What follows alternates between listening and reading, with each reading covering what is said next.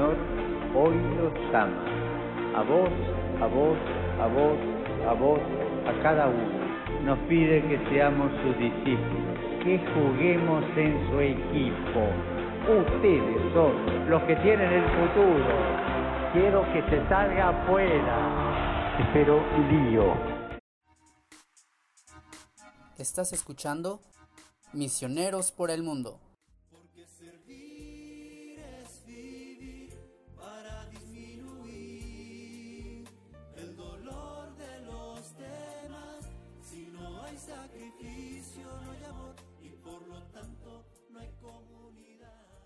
Hola, ¿qué tal amigos de Misioneros por el Mundo? Estamos con un nuevo episodio de nuestro podcast y queremos hablar en esta ocasión acerca de la vocación, el llamado que Dios nos hace cuando fija su mirada en hombres y mujeres a quienes quiere invitar en su proyecto de salvación. Te saluda en los micrófonos tu amigo Miguel Betancourt y tenemos en esta ocasión una invitada.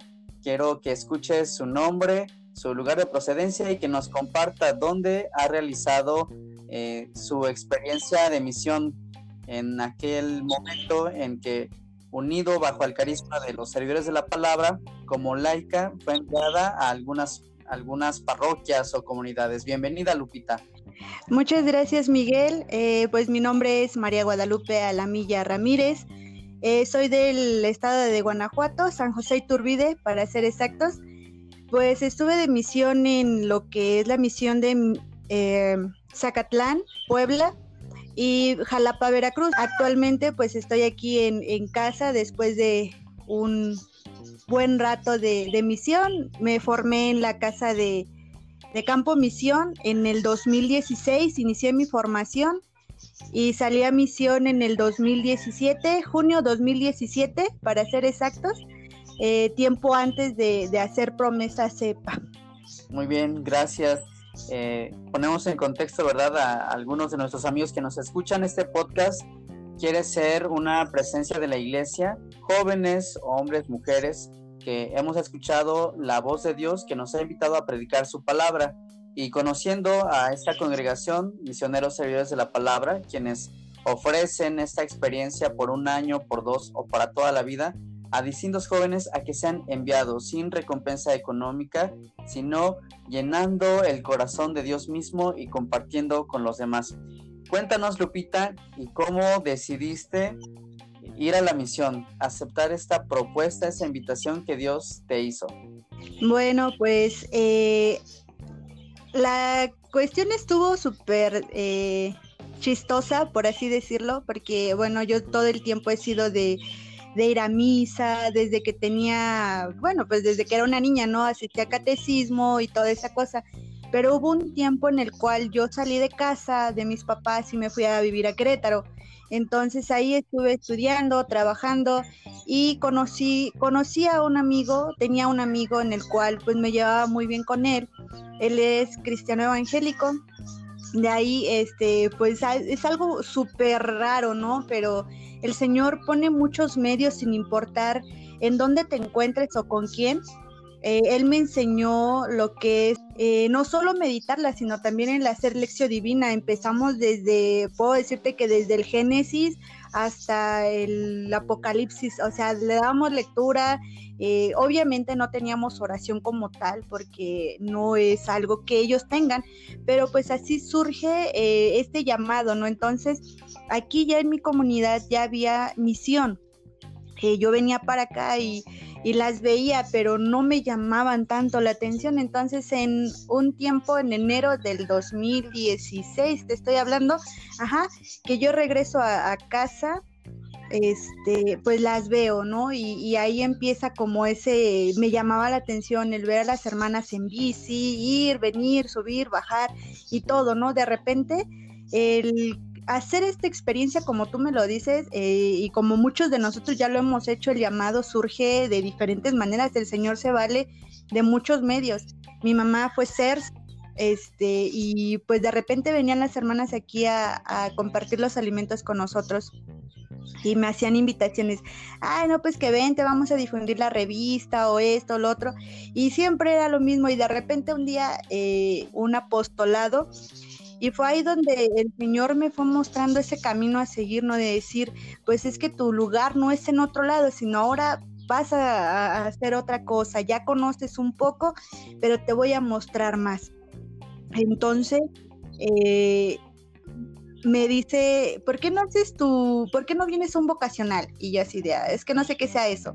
ya me explica ella y, digo, va, este, sí está bien, pero yo no sé ni a lo que voy, pero pues bueno, yo iba a ojos cerrados, ¿no?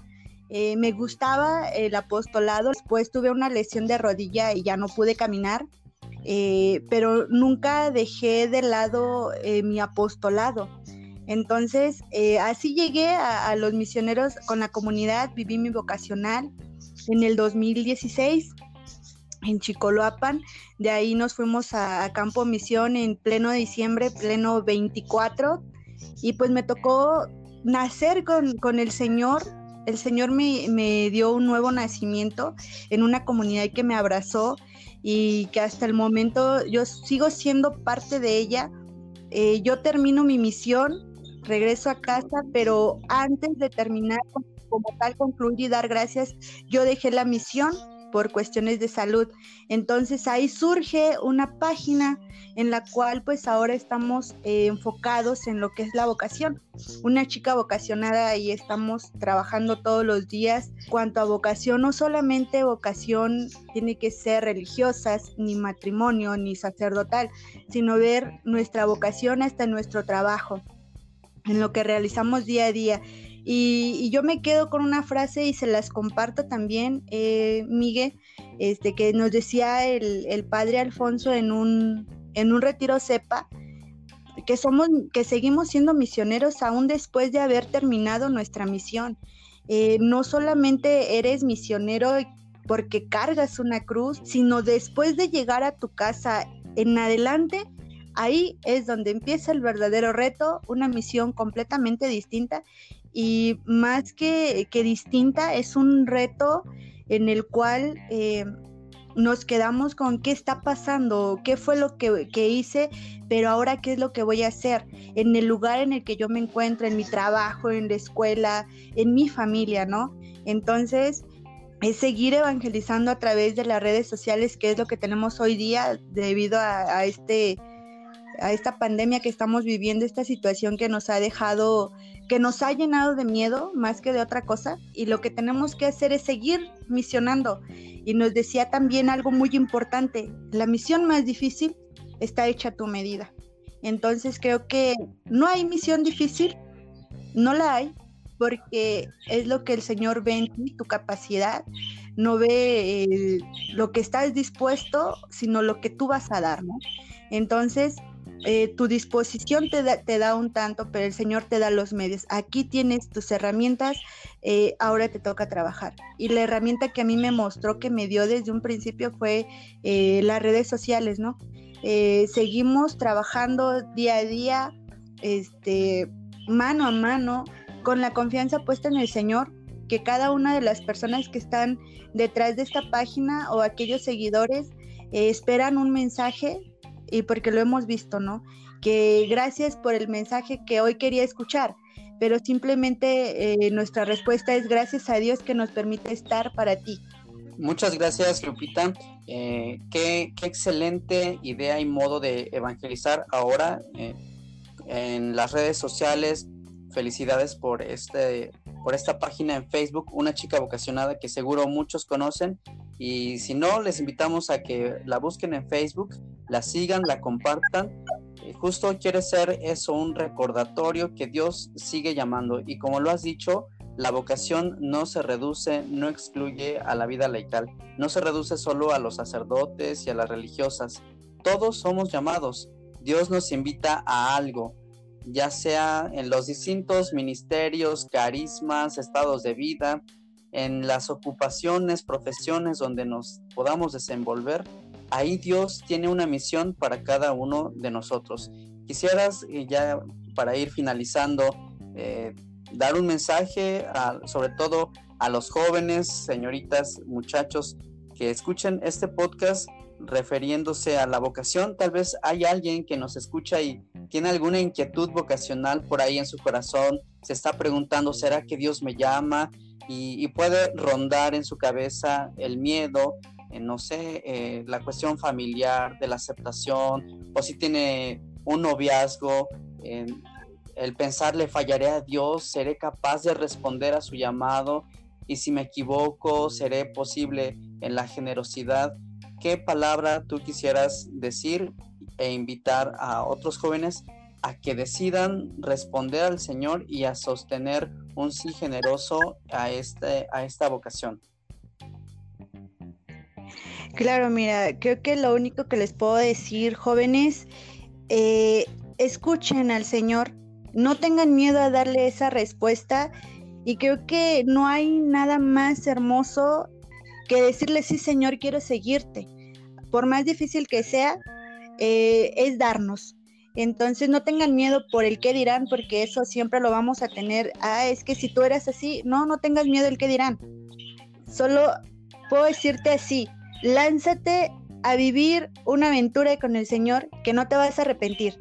Créeme que vivir una experiencia de Dios no vale la pena, vale la vida. Y te lo digo yo por experiencia ahora sí, y Miguel no me dejará mentir. Entonces, solo te puedo decir que no tengas miedo a decirle, sí, Señor, quiero seguirte sin importar el tiempo, la forma, el lugar y quién soy. Solo dile que sí.